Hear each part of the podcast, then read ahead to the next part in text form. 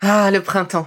La saison, les fruits reviennent sur nos étals, un vrai bonheur. Et pour profiter de ces fruits toute l'année sans attendre, Materne a inventé les gourdes Pimpot en 1998. C'est fou, j'ai l'impression d'avoir toujours eu ces gourdes avec moi. Et pour profiter partout de ces gourdes fruitées, savoureuses, préférez la version sans sucre ajouté. Le format nomade en fait un compagnon incontournable du goûter de nos enfants, petits et grands. Plutôt indispensable d'ailleurs, quand l'on sait que d'après une enquête du Crédoc menée en 2019, 69% des jeunes de 3 à 17 ans ne consomment pas assez de fruits et légumes et ont en revanche un goûter bien trop sucré. Avec une gourde pomme pote sans sucre ajouté, vous leur apportez une portion de fruits Notea au Nutri-Score, bien entendu. Et saviez-vous qu'en plus Pompot est engagé pour des vergers éco-responsables et que ses gourdes sont fabriquées en France? Alors foncez pour découvrir des recettes de plus en plus audacieuses et toujours aussi délicieuses.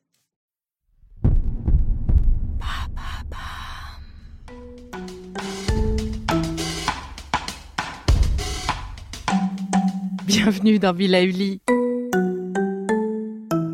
Bonjour, dans ce nouvel épisode de l'éveil des sens, j'ai le plaisir d'accueillir Émilie Lacour. Émilie Lacour est une artiste cyanotype, mais c'est bien plus que ça. Émilie, c'est une conteuse, c'est une funambule, c'est comme ça qu'elle aime à se décrire, avec un pied dans le réel, un pied dans l'imaginaire, vous allez le découvrir. C'est une artiste, une poète, et qui utilise une technique très spécifique, le cyanotype, pour révéler ses talents artistiques. Alors avant de découvrir Émilie l'artiste, je vous propose de découvrir dans ce premier épisode ce qu'est le cyanotype, ce procédé de révélation photographique. Et dans le prochain épisode, nous découvrirons Émilie l'artiste et son livre La magie du cyanotype. J'espère que vous apprécierez la poésie, la magie avec laquelle Émilie parle de la nature et de ce qu'elle produit au quotidien.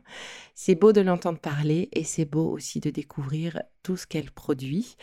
Pour plus d'informations et découvrir en images tout ce qu'Émilie Lacour peut nous proposer, je vous invite à aller voir son site internet carasco.fr.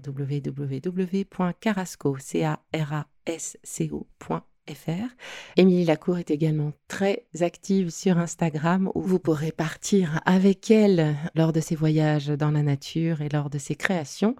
Et pour cela, son compte est le tiré underscore suivi de Carasco, C-A-R-A-S-C-O. Mais assez parlé, je laisse la parole à Émilie. Bonjour Émilie, c'est un vrai bonheur de t'avoir avec moi aujourd'hui. Merci beaucoup. Bonjour Isabelle. Alors pour commencer, euh, est-ce que tu peux nous dire qui tu es? Oui, alors euh, donc je suis Émilie, je suis une euh, je suis artiste cyanotype. Je crois que c'est un mot qui n'existe pas, mais euh, mais je, je, je crée des cyanotypes, donc une technique alternative de photographie et par une approche sensible de la nature. J'aimerais que tu nous expliques ce qu'est le cyanotype, la cyanotypie, peut-être qu'on peut dire ça. Et dans un prochain épisode, nous pourrons découvrir Émilie et son œuvre. Mais avant, on va parler un peu technique.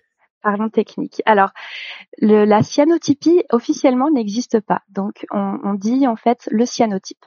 C'est un procédé euh, alternatif de photographie. Alors, on, on dit alternatif aujourd'hui, mais c'est simplement un procédé ancien de photographie qui a émergé euh, en 1842. Donc c'était vraiment les prémices de la photographie euh, au moment où, où, la lumière est devenue outil. Mmh euh, c'est de la photographie par contact uniquement et euh, donc c'est de la chimie aussi. C'est de la chimie qui va faire réagir les sels de fer. Donc c'est de la photographie ferrique, comme on connaît l'argentique. on a euh, qui fait réagir les sels d'argent. On va avoir le cyanotype qui va faire réagir les sels de fer. Donc ça va être euh, une des grandes différences. Et euh, les sels de fer vont donner la couleur bleue, le fameux bleu de Prusse qui est caractéristique de ce procédé-là. Et puis c'est un voilà un procédé par contact puisque les temps d'exposition vont être très très longs pour de la photographie. Donc on ne peut prendre en photo que euh, l'objet qu'on va poser sur sur le papier. D'accord. Voilà, donc c'est un travail avec le soleil ou en tout cas une source ultraviolet euh, qui va permettre de, de, de faire cette réaction-là euh, chimique euh, sur le papier. Il faut savoir simplement que le cyanotype est le seul procédé photographique pour lesquels les chimies utilisées ne sont ni toxiques ni polluantes. Ah, ça, c'est intéressant. Et du coup, est-ce que tu peux nous dire euh, depuis quand date ce procédé de photographie? Oui, alors le, le, procédé date de... Il a été mis au point en 1842. Donc c'était vraiment vraiment les prémices de la photo où à plusieurs endroits en Europe a émergé la photographie argentique. Et c'est John Herschel, en fait, un, un, astronome physicien anglais, qui a alors pas mis au point une technique, une autre technique de photographie puisque c'était pas dans ce but-là, mais il s'est simplement rendu compte que les sels de fer avaient des propriétés photosensibles, ce qui a permis de jouer avec la lumière puisque la photographie ce n'est que ça, travailler avec la lumière et donc c'est pour ça que le cyanotype fait partie des procédés anciens de photographie. C'est de la photo sans appareil photo, avec le soleil. Et, euh, j'aime à donner une petite définition. Pour moi, le cyanotype, c'est euh, un tableau euh, peint de lumière avec un pinceau en poil de rayons de soleil. Et avant de poursuivre, je vous propose cette petite pause.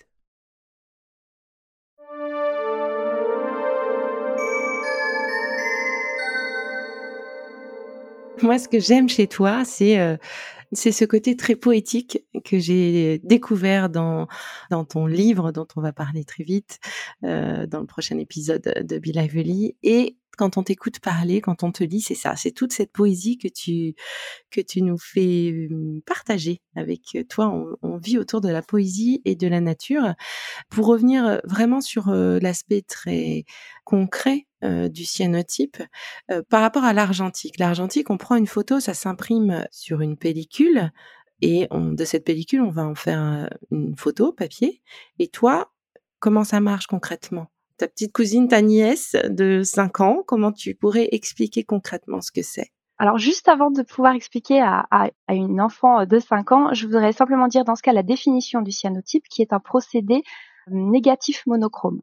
Donc négatif parce qu'on va avoir directement l'image négative de l'objet qu'on va poser dessus. Voilà, c'est la différence aussi euh, un petit peu avec euh, avec l'argentique où on va faire un négatif et ensuite faire un positif. Oui. On est vraiment dans l'essence même de la photographie. C'est un procédé qui est assez simple. Il y a trois grandes étapes. On va d'abord sensibiliser un support, c'est-à-dire le rendre sensible à la lumière.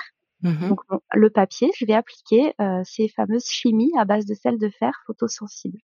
Ensuite, je vais poser un élément dessus. Donc moi, je travaille les végétaux. Je, vais poser une fleur, par exemple, et je vais aller au soleil. Et donc là, c'est l'étape de, euh, de euh, l'insolation.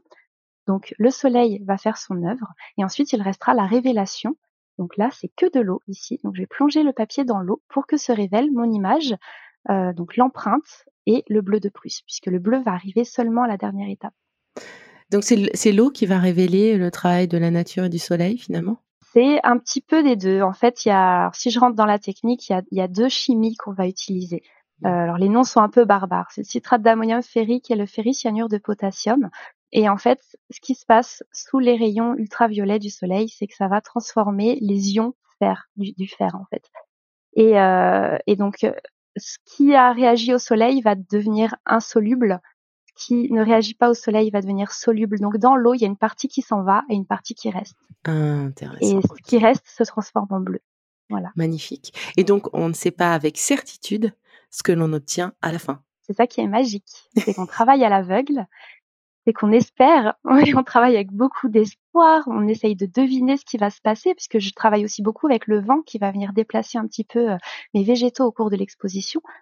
Donc euh, j'espère avoir euh, un certain résultat, mais euh, je le découvre que dans l'eau à la dernière étape. Et là, là c'est la partie magique puisqu'on a vraiment donc la révélation où tout se passe, le bleu commence à arriver, les couleurs s'inversent, se cherchent, l'empreinte n'est pas encore figée, et on devine les petits détails qui vont apparaître ou disparaître parfois. Et, et alors des fois on a des, des petites déceptions, mais souvent on a des belles, des belles trouvailles. Hmm. Donc avec Émilie Lacour, on découvre la magie de la nature. Tu es une sorte de magicienne aussi puisque tu permets à la nature de se révéler avec euh, le soleil et cette fameuse technique. On va te laisser euh, pour euh, quelques jours et on se retrouve dans le nouvel épisode de Be Lively où là tu vas pouvoir vraiment nous parler de ton livre et surtout nous expliquer si nous aussi on peut faire du cyanotype à la maison. Merci beaucoup, Émilie, pour cette première découverte et à très vite pour la suite. À très vite. Merci, Isabelle. Si ce que je fais vous plaît, continuez de le noter et abonnez-vous pour ne louper aucun de mes futurs épisodes. Vous pouvez aussi me retrouver sur mon compte Instagram, at life. Et en attendant le prochain épisode, surtout continuez de prendre soin de vous, car c'est bon pour tout le monde.